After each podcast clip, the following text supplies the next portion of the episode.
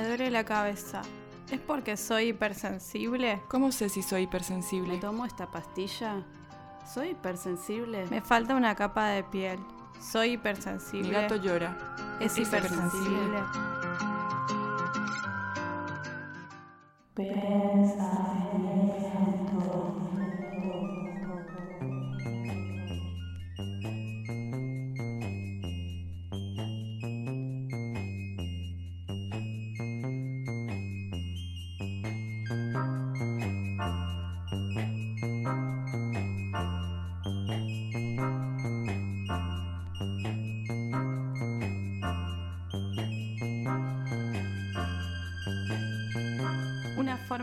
en el mundo, percibir todo con más detalle, con más fuerza. Tener una capa menos de piel, sentir que nuestros límites se desdibujan, se afinan. Hipersensibles son los escalofríos. Mirar lámparas de lava y entrar en estado de hipnosis. Las estatuas de mármol, los viajes en góndola, hipersensibles. La textura de las nubes, tocar una taza de té muy caliente. El dragón blanco de la historia sin fin.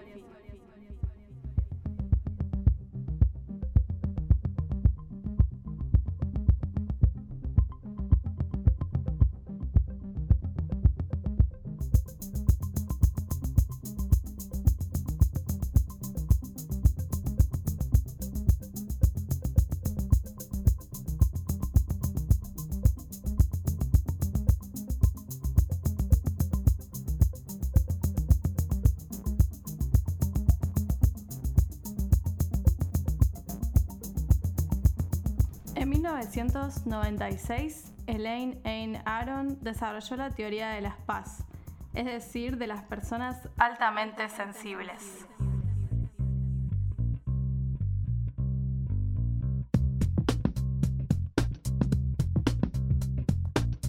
La idea surgió luego de que otras investigaciones psicológicas le resultaran insuficientes para dar cuenta de la experiencia de algunos pacientes que atendía e incluso de ella misma. Según Aaron, en su libro El don de la sensibilidad, personas altamente sensibles, en la actualidad una de cada cinco personas es paz.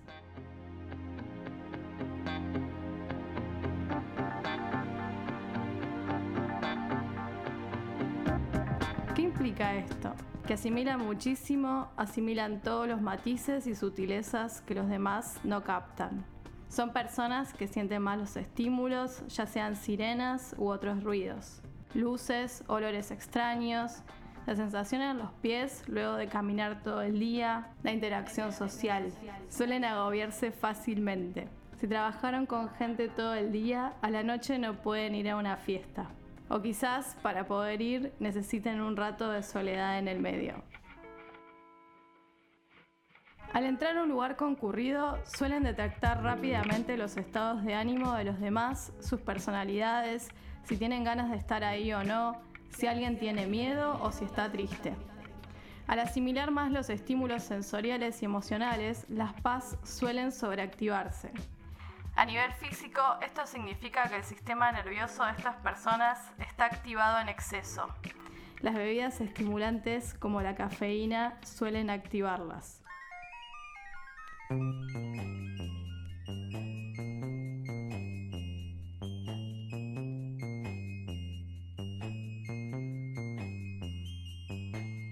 buena noticia es que esta sensibilidad extrema hace que las PAS sean más reflexivas, detallistas, clasifiquen las cosas con mayor precisión. La apreciación de sutilezas las vuelve más intuitivas, es decir, elaboran estímulos a nivel inconsciente y no saben cómo aprendieron las cosas que aprendieron.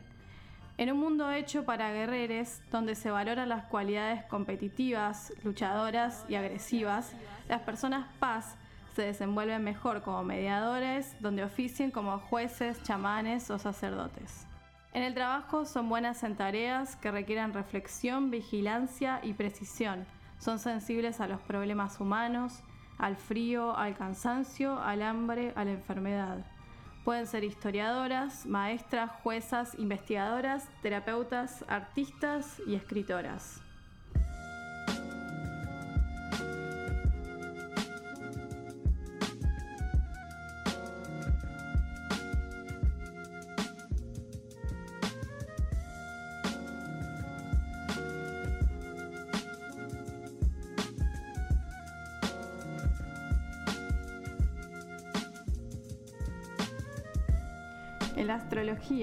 La sensibilidad se asocia a los signos de agua, cáncer, escorpio y piscis.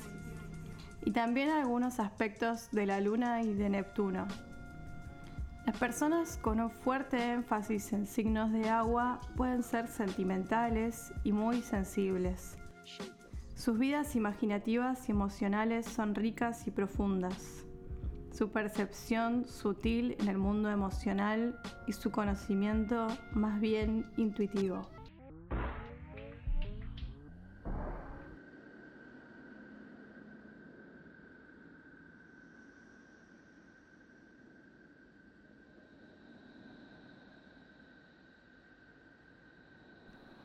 Las personas neptunianas pueden experimentar la sensación de borramiento de los bordes, confusión, neblina. Pueden caer más fácilmente en adicciones o en el consumo de narcóticos. La realidad es muy dura y ellas suelen ser muy sensibles, evadirse en fantasías. Son personas que nos hacen sentir que es posible ese retorno a la fuente original de la que emana la vida y lograr un estado de fusión espiritual.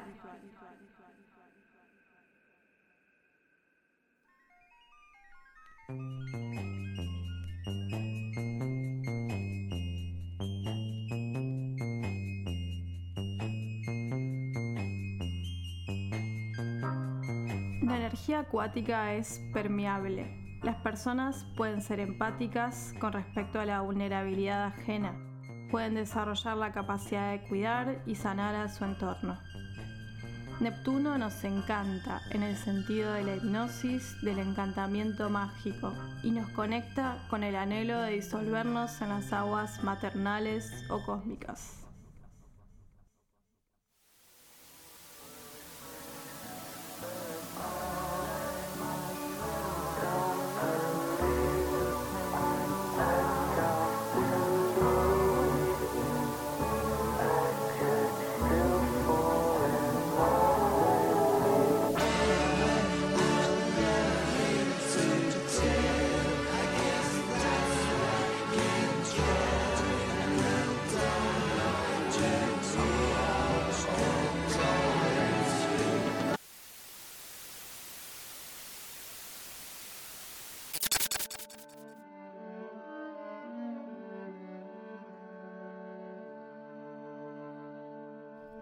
Señores y señorites, estamos flotando en el espacio. s'épaisse pour ramasser. Il n'y a pas de honte, il y a du tracas, du désarroi. De récup, de récup. C'est ça, c'est ouais. Se baisser n'est heureusement pas s'abaisser. Mais je dois t'avouer que quand je les vois se pencher, j'ai le cœur blessé. Ça me fait mal de les voir récupérer pour se nourrir. Obligé de ramasser de la nourriture, même en train de pourrir.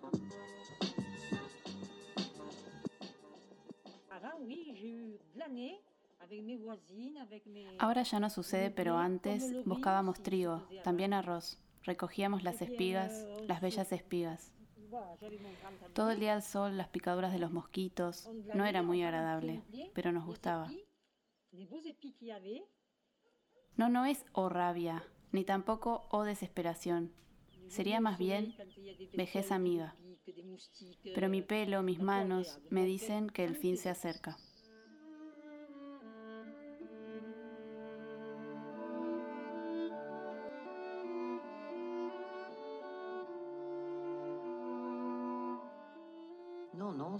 He vuelto a casa. Una planta se secó, la otra no. Ahí siguen las goteras del techo, las filtraciones. Estoy acostumbrada. A fin de cuentas, me gustan.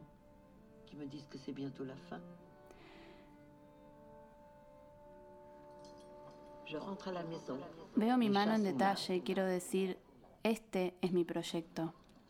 Registrar con una mano mi otra mano, entrar en su horror, me parece extraordinario.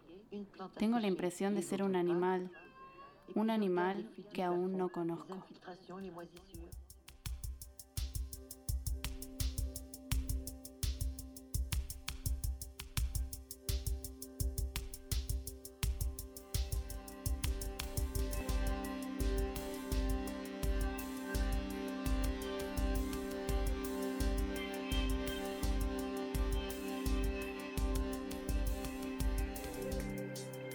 Hablamos con Diana Gerber, osteópata, para que nos cuente cómo funciona el sistema nervioso y le pedimos tips para hipersensibles.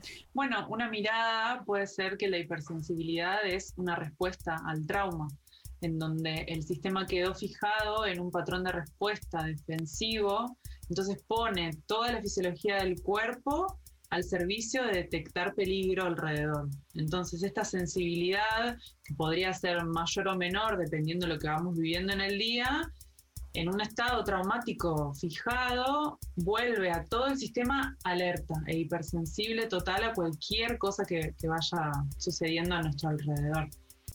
Eh, mi nombre es Diana Gerber y soy astróloga, soy osteópata, eh, podría ser también artista en, otra variante.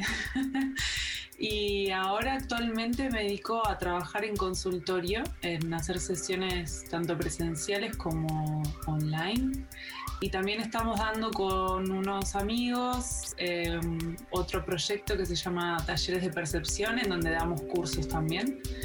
Eh, donde bueno, buscamos como popularizar un poco un, saber corporal que nos ayude a reconectar con la sabiduría del cuerpo, ¿no? La sabiduría que traemos desde que nacemos. Entonces hablamos de, salud, de procesos em, traumáticos, de cómo salir de ellos, del sistema nervioso, todo para como entendernos desde una perspectiva más, más amorosa. Esta sección se llama percepción eh, ¿Por qué tus talleres se llaman talleres de percepción? ¿A qué le llaman ustedes percepción en el caso de, lo que hacen en los talleres? Bueno, es que en realidad empezó como en un primer curso que dimos que era para aprender a percibir las fuerzas curativas del cuerpo, ¿no? Después, bueno, el trabajo se inundó de sistema nervioso y trauma y empezamos también a compartir por ahí, pero lo primero era como volvernos perceptivos a nuestros propios procesos, ¿no? O a nuestro propio cuerpo, como que en un punto pareciera que empieza y termina en la piel, como que hay algo que mucho más profundo de nuestros órganos y de nuestros sistemas, los cuales están ahí y no nos comunicamos con ellos, ¿no? Entonces, bueno, como nuestra fusión unión eh, era como poder acercar esta percepción y esta percepción tiene que ver con, para mí, con dialogar, con escuchar, con abrir, ¿no? Serían como algunas palabras que se me vienen cuando pienso en la percepción. ¿Y qué pasa ya que mencionaste, bueno, a, la interacción y al encuentro con, cuerpos? Eh, si querés contar un poco cómo son tus sesiones o qué pasa, o, o, los talleres o lo que vos quieras y qué pasa con cómo percibís que cambia o que se modifica el cuerpo de tus pacientes cuando eh, los tocas, digamos? Bueno, justamente todo este, este conocimiento de, que para poder realmente hacer un trabajo de regeneración necesitamos sentirnos seguros para que el sistema salga de un estado de defensa y entre en un estado de conexión. Toda esta información lo que a mí me trajo era, es una manera de tocar que haga sentir seguro, en principio, ¿no? Como más allá de las como técnicas osteopáticas o visiones o lecturas o interpretaciones que podamos hacer del proceso de la persona que viene a la consulta, ¿no? Como esto de decir, bueno, primero tenemos que hacer como un acuerdo en donde vos te sientas seguro de estar en este lugar conmigo, ¿no? Entonces, eh, creo que lo que cambia primordialmente es eso, es como un tono en el cuerpo, ¿no? una sensación de estar siendo recibida o, escuchada desde múltiples niveles, porque obviamente que está la escucha, ¿no? Como más de oído, ¿no? De la palabra, del movimiento y demás, pero hay otra escucha sensorial que es a nivel más celular. Entonces las células, este es mi, viaje, ¿no? Pero las células para mí reciben esa, esa sensación de, ok, estoy validando tu experiencia estoy acá, no te voy a pedir que cambies absolutamente nada porque comprendo tu respuesta, comprendo que esto es una respuesta acorde, fisiológica, saludable, para un momento, que quizás ese momento ya no, ya no está más, ¿no? Ya pasó, y quizás todo eso está como embebido en la, en la mano, en mi caso, ¿no? Aparte de que obviamente hay un campo de conciencia que sostiene y escucha, pero para mí lo que más siento es como una sensación de que ah, se sienten recibidas y algo, algo se puede abrir, ¿no? Algo abre y suelta. Eso es lo que yo percibo.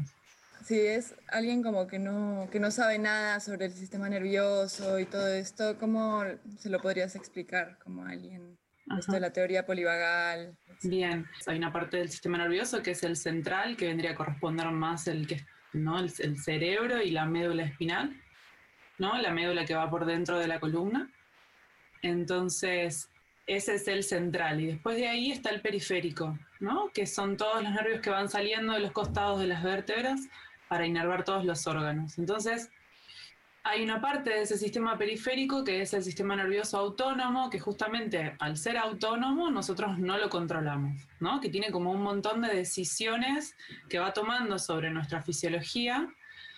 Y, apareció en un momento este, este doctor, este neurofisiólogo que se llama Stephen Porges, que empezó como a investigar la neurofisiología y cómo el cerebro estaba conectado con el cuerpo y cómo había una unidad mente-cuerpo, ¿no?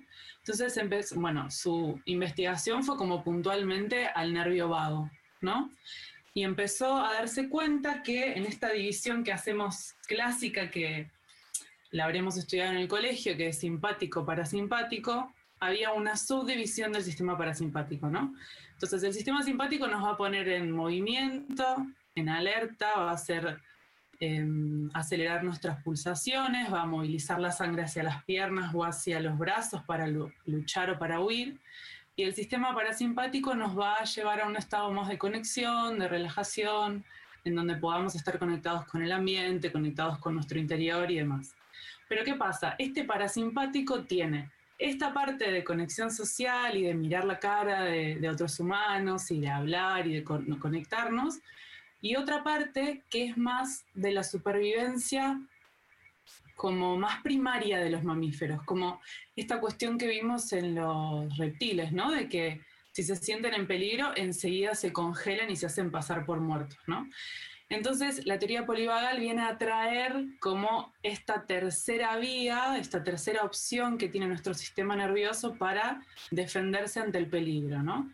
Entonces, bueno, con esta tercera opción aparece eh, como un montón de compasión hacia un montón de situaciones ante las cuales quizás no pudimos movernos o no pudimos hacer algo al respecto para defendernos, ¿no?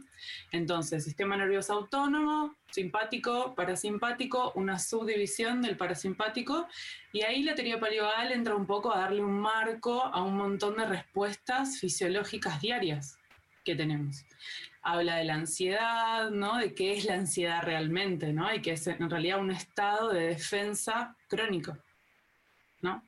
Entonces, bueno, viene a traer como mucho marco para la terapia, para las terapias corporales, para no juzgar nuestros estados. Em, bueno, por ahí, creo que se entendió, ¿verdad? O sea que mm, sí, esto de, percibir tiene que ver mucho con escuchar a la otra persona, ¿no? Y de no, no juzgarse, de poder permitir como que algo se expanda, ¿no? Exacto, sí.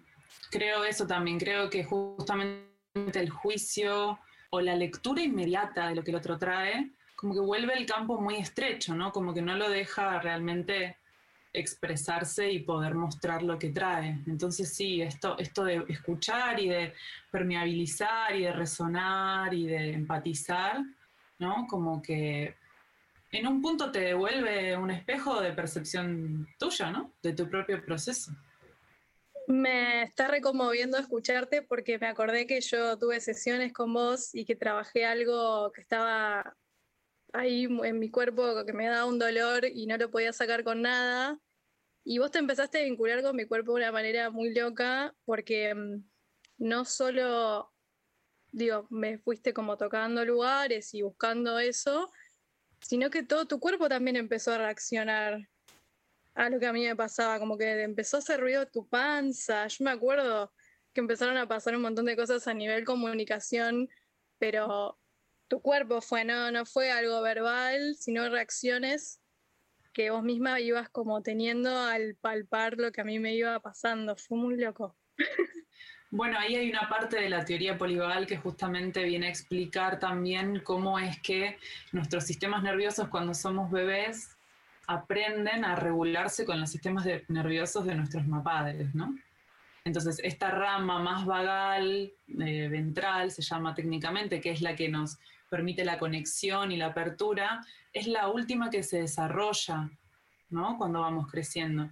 Y se va desarrollando según cómo nuestros mapadres usen esas ramas nerviosas. Entonces, las neuronas espejos nuestras de cuando fuimos bebés fueron espejando esos comportamientos y fueron como haciendo una mímica neurofisiológica, ¿no? Entonces, eso es lo que pasa cuando los humanos nos juntamos. No, no, es una cuestión mística la de poder sentir qué le pasa al otro. Es una cuestión realmente de neuronas espejo y de fisiología. A mí, bueno, nerd, luna en Virgo total, para mí esto fue como, ah, ok, eh, esto me explica muchas cosas. Entonces, eso también lo uso en las sesiones, ¿no? Como, bueno, si yo estoy en un estado, ¿no? Yo reconozco en qué estado de mi sistema nervioso estoy.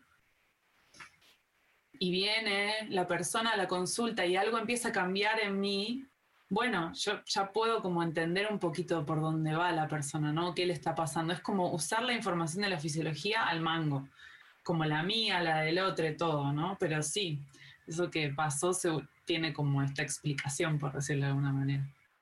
Bueno, quería, queríamos también eh, preguntarte o, consultarte por algunos eh, consejos, si es posible resumir, obviamente es complejo quizás, pero eh, para nuestra audiencia hipersensible, que puede ser que, que se sientan con ansiedad o con, no sé, poca regulación de este sistema nervioso, si hay algo que, puedas, eh, no sé, algún pequeño consejo para, para regularnos.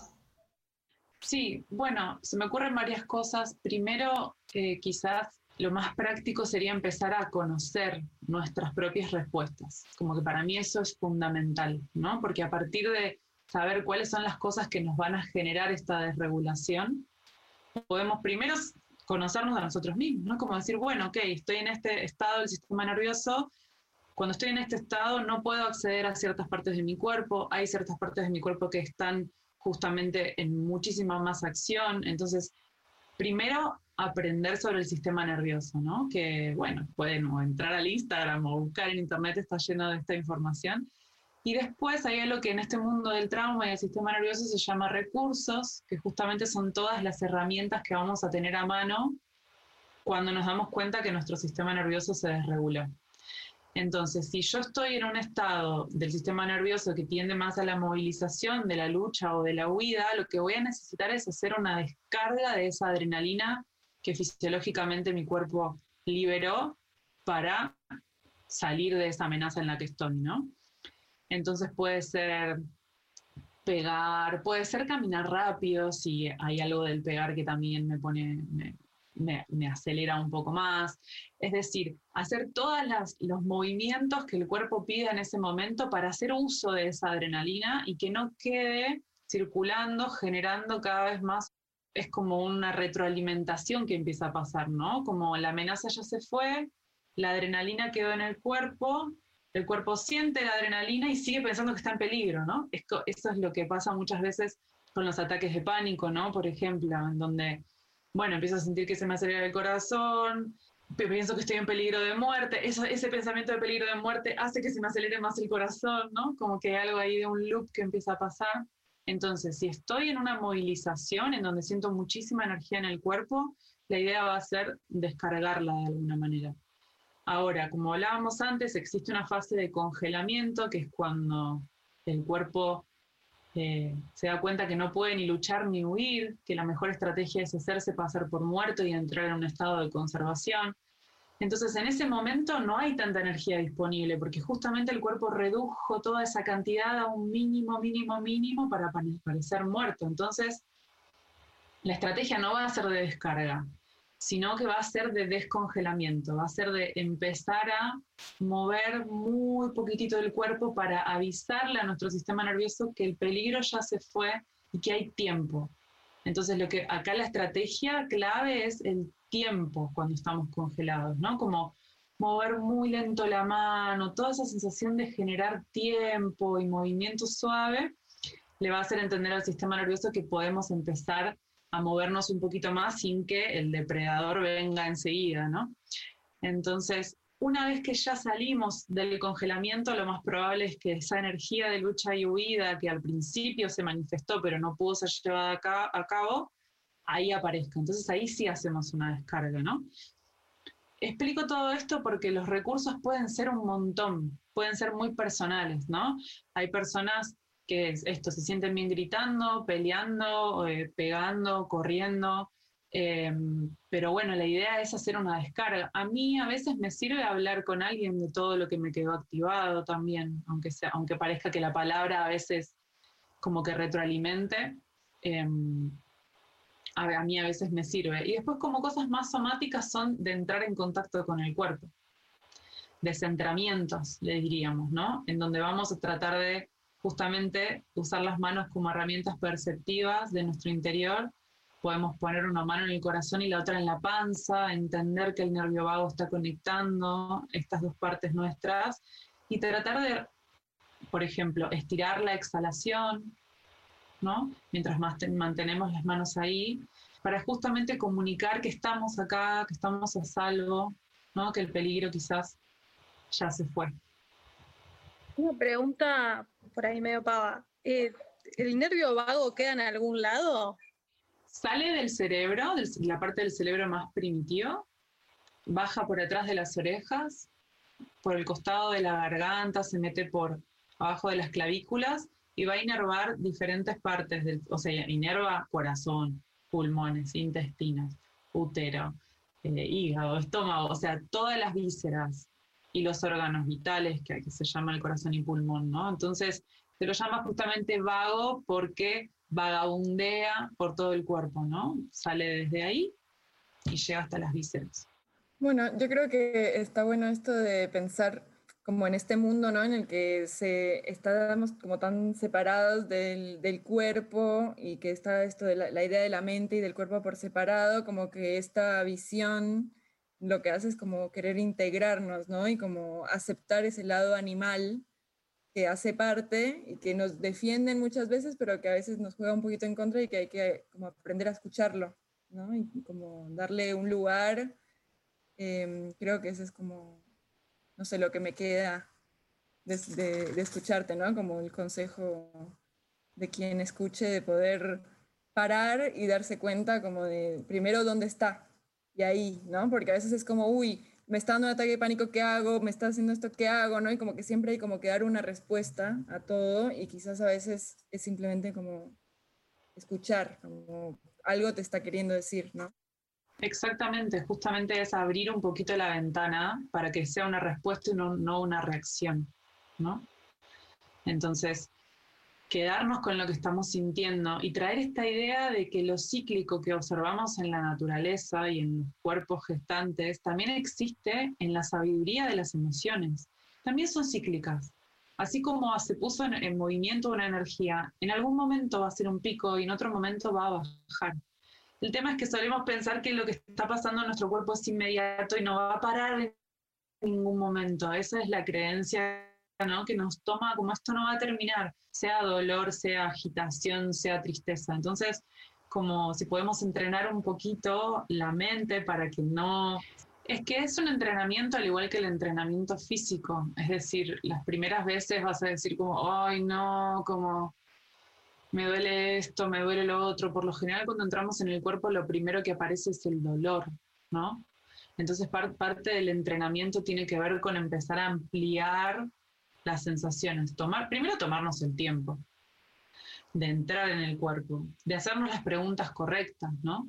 Entonces, en, una, en, los talleres que estamos dando ahora, estamos brindando como unos mapas, que son como unas exploraciones para identificar en las situaciones, en las respuestas del sistema nervioso, cómo se siente mi cuerpo. Entonces, hacernos las preguntas correctas. ¿Cómo se siente? ¿Dónde se siente? ¿Qué quiero hacer cuando me siento así? Y empezar a hacer esa investigación propia, ¿no? Entonces, después, con el tiempo, cuando salga a la calle y ladra un perro y me doy cuenta que algo mío se tensa, que la respiración se acorta, ¿no? Y voy a decir, ah, me parece que estoy en este estado, ¿no? Como es entrenamiento puro de situación a situación que me estresó, poder observarme. No hay más que, que tomarse ese tiempo. Sí, yo creo que como, como hipersensibles, como que el, el desafío es lograr canalizar eso y pasarlo de la alerta, por ejemplo, a la creatividad, ¿no? O a la acción. Y ahí como que se transforma en otra cosa. Exacto, para mí también. Justamente lo que trae la teoría es que si podemos salir del estado defensivo y entrar en el estado de conexión, ahí es donde podemos acceder a la creatividad, al entendimiento, al, a darle sentido a las cosas. Pero si estamos en, el, en la etapa defensiva, no podemos directamente acceder a esas partes. Entonces también es como muy difícil pedirnos ser creativos en el momento más álgido de la hipersensibilidad, ¿no? Sino que hay algo que tiene que quizás eh, bajar y mermar para después poder hacer algo con eso. Muy importante el tema del tiempo. Es que sí, el sistema nervioso activado dice, no hay tiempo, no hay tiempo, no hay tiempo, no hay tiempo, no hay, no hay, no hay, no hay. Entonces todo lo que introduzca tiempo va a ayudar a calmar, ¿no? Está buenísimo me encanta, o sea, creo que todas nos vamos con un montón de, información y herramientas increíbles. Eh, me encantó esta charla. ¿Y mm, querés contarnos cómo son tus redes para buscar tus talleres y, saber cómo te pueden encontrar las personas que nos... Sí, eh, el mío personal es arroba Diana Herbert con G y de que ahí, bueno, subo de todo un poco, cosas que voy leyendo y, sobre todo artículos que voy leyendo y los voy pasando por mi experiencia. Y después es arroba talleres de percepción, donde con dos grandes colegas y amigues eh, damos estos talleres que, bueno, van cambiando. A veces son de percepción más orientada a la osteopatía y a veces son más de sistema nervioso y trauma. Genial. Bueno, muchas gracias, Dai. Estuvo hermoso. A ustedes. Un placer para mí. Muchas gracias.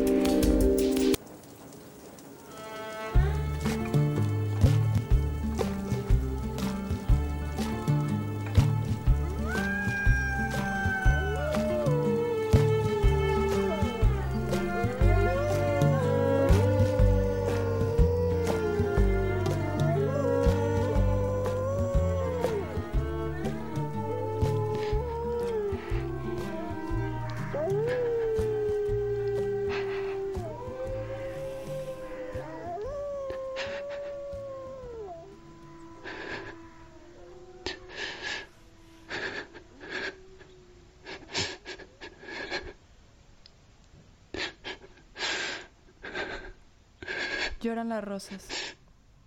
El rocío se ha convertido en lágrimas. Te me has ido, te he perdido. Lloran las rosas. Llora mi alma, gimiendo con las alas recortadas. Te me has ido, te he perdido. Llora mi alma.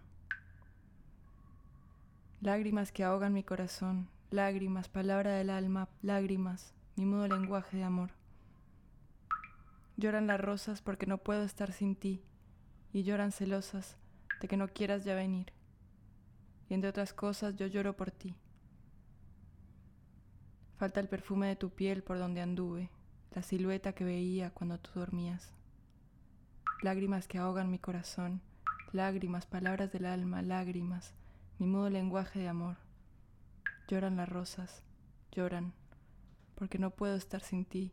Lloran las rosas, lloran, aunque no quieras ya venir, lloran las rosas lloran. Lloro por ti. Lloran las rosas, lloran. Lloro por ti, lloro por ti, lloro por ti. Lloran las rosas, lloran. Lloran las rosas, lloran. Lloro por ti, lloro por ti. Oh, lloro.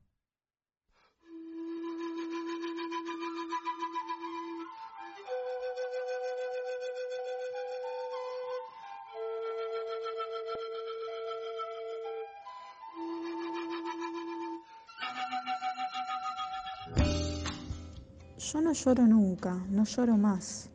Eh, entré en la adultez de no llorar, pero el otro día lloré porque tenía frío y porque me daba bronca tener frío, no sé, y porque quería que alguien me mande un regalo. Hola, eh, lloro casi todos los días viendo videos de animalitos felices, tipo por ejemplo el otro día, ayer, eh, vi uno de un camello como medio adolescente y una y una vaca que se hicieron amigos y me puse a llorar. Hola hipersensibles. Bueno, me gustó mucho pensar qué es lo que me hace llorar porque en realidad yo lloro un montón y porque en general cuando me preguntan por qué lloro respondo que no sé. Y no es que respondo que no sé porque no quiero responder, sino porque de verdad no sé ponerle palabras a qué es lo que me pasa. Así que mi respuesta es no sé. Eh, pero sí sé algunas cosas y sé que nunca no lloro cuando alguien está llorando y que muchas veces lloro, la música me hace llorar. Eso es lo que sí sé, pero hay un montón de cosas que no sé. Cuando me baño, lloro. Cuando lavo los platos, lloro. Cuando se empañan los espejos, lloro. No sé bien por qué lloro. Me encanta llorar y a veces a mitad de la noche me despierto y tengo lágrimas en los ojos. Se ve que en sueños también lloro. Una vez, a mis ocho años, en un concierto con mi papá, me dijo, ¿escuchás? El violín está llorando. Y se le humedecieron los ojos. En fin, no sé por qué lloramos, ni el violín ni yo. Pero me encanta llorar. Supongo que al violín también. El otro día vi un video de cuando mis padres eran jóvenes y se fueron de viaje a Bariloche y verlos tan jóvenes, siendo que ahora son tan viejitos, me hizo llorar. Y me acordé de cuando mi mamá me llevó a tocarle el timbre a unas vecinas para que me hiciera amiga y eso me hizo llorar. Y todo lo que es del pasado y que no va a volver más, me produce muchas ganas de llorar. Me hace llorar cuando no puedo dormir en toda la noche y el sol de la mañana se cuela por los costaditos del blackout. Me hace llorar pensar que algún día mi mamá se va a morir.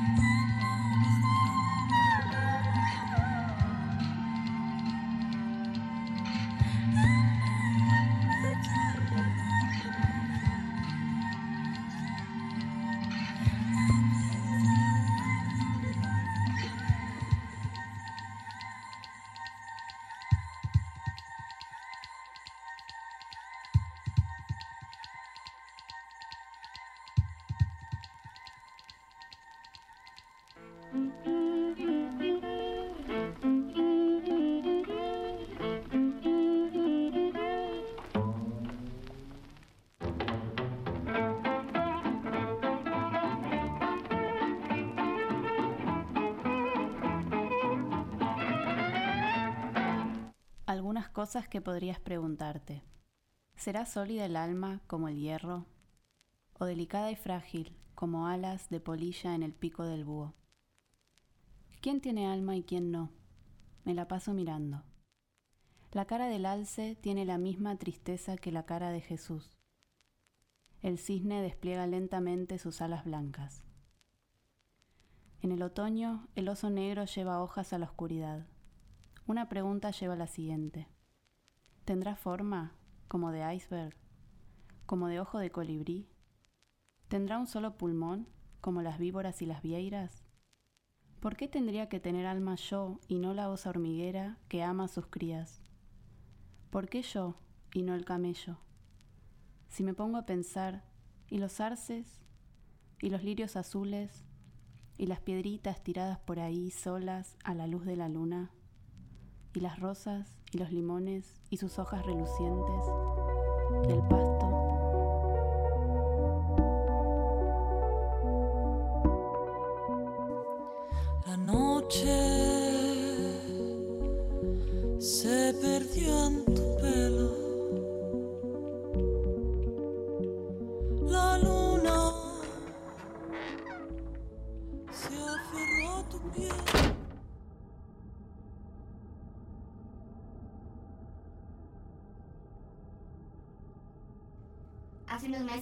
Chica mientras salía a pasear a mi perro Tito.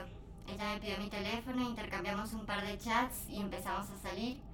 Y mm, ella es buena onda, nos llevamos bien, pero la última vez que nos vimos volví con una sensación muy rara a mi casa, como, como un bloqueo.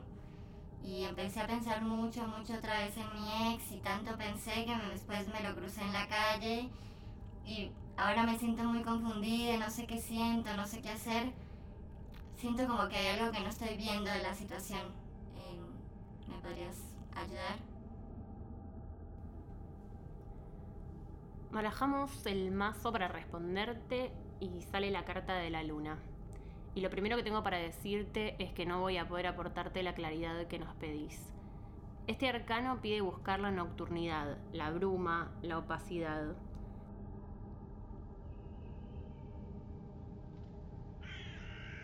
El llamado que hace la luna es a ese universo, en el que los contornos se desdibujan.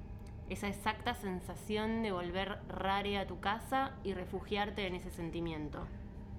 Si nos damos el espacio para diseccionar los simbolismos lunares, nos vamos a encontrar con que a lo largo de la historia, este fue uno de los astros que cosechó más supersticiones y que tuvo la peor de las famas. Los humores lunares son cíclicos, susceptibles a la transformación emocional, al amor magnético, a esa magia que solo sale de noche. Sus reflejos desdibujados nos apartan desde ese otro ánimo, sobrevalorado, que es el de la brillante luz del sol, que todo lo define y delinea de forma pulida y tajante. Cada una de las fases lunares trae un tono nuevo y este estadio que muestra la carta, el del eclipse, es particular, especial.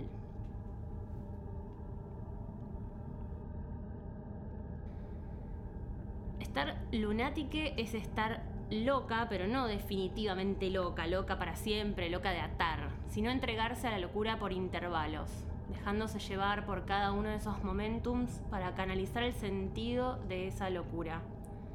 Es reconocer que todos estamos fuera de eje, que todos tenemos fases que nos alejan del status quo. En la antigua Groenlandia, por ejemplo, las mujeres tenían prohibido mirar a la luna por largos periodos de tiempo porque se suponía que ese brillo pálido las predisponía a entregarse al placer orgiástico. Déjame decirte, para algunos malos intérpretes del tarot, la luna es sinónimo único de depresión, confusión, afectamiento, fantasía arbitraria, inconstancia, y la carta tiene un carácter mortuorio, además del estigma de mala madre. Perros que aparecen en este arcano se interpretan muchas veces como guardianes del dominio solar máximo, la razón, el logos. La alquimia la fue asociando siempre al principio volátil, inmutable, y se refuerza la idea de que eso que cae bajo el influjo de la luna desvaría, está trastornado, perturbado. Pero como tarotistas feministas no estamos exentas de toparnos con estos simbolismos. Tampoco los negamos del todo. Simplemente buscamos entender que ahí, donde no hay razón, florece la intuición. y el terreno de lo humano crece hacia un lugar maravilloso y creacional, instintivo, que puede ser reivindicado. Te proponemos eso, encontrarte con ese mundo onírico, con la emoción de la rareza. Ahí, por ahí encontrás alguna certeza, una certeza difusa, sí, certeza que conviene con la vuelta de tu ex, que convive con eso, que se superpone con la nueva relación. Te pregunto, ¿son espejos de agua? ¿Son proyecciones de tu propia duda? Donde hay memoria afectiva también hay deseo, un deseo que se amalgama con la naturaleza a tal punto que no podemos escapar de él.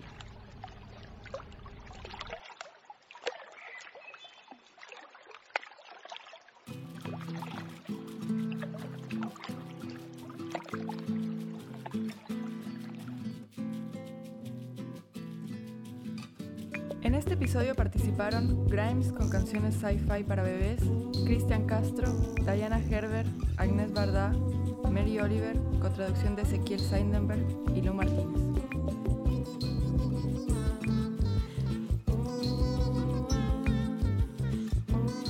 Esto fue Hipersensible en la República. Somos Julieta Blanco, Sofía Calvano y Violeta González Santos. Gracias a Guido Pérez Sorbe por la música de apertura y a Diego Soifer y Mailén Panconin. Nos une lo hipersensible más allá de la especie. Seguinos en Instagram, arroba hipersensible y visita nuestra web hiper-sensible.com.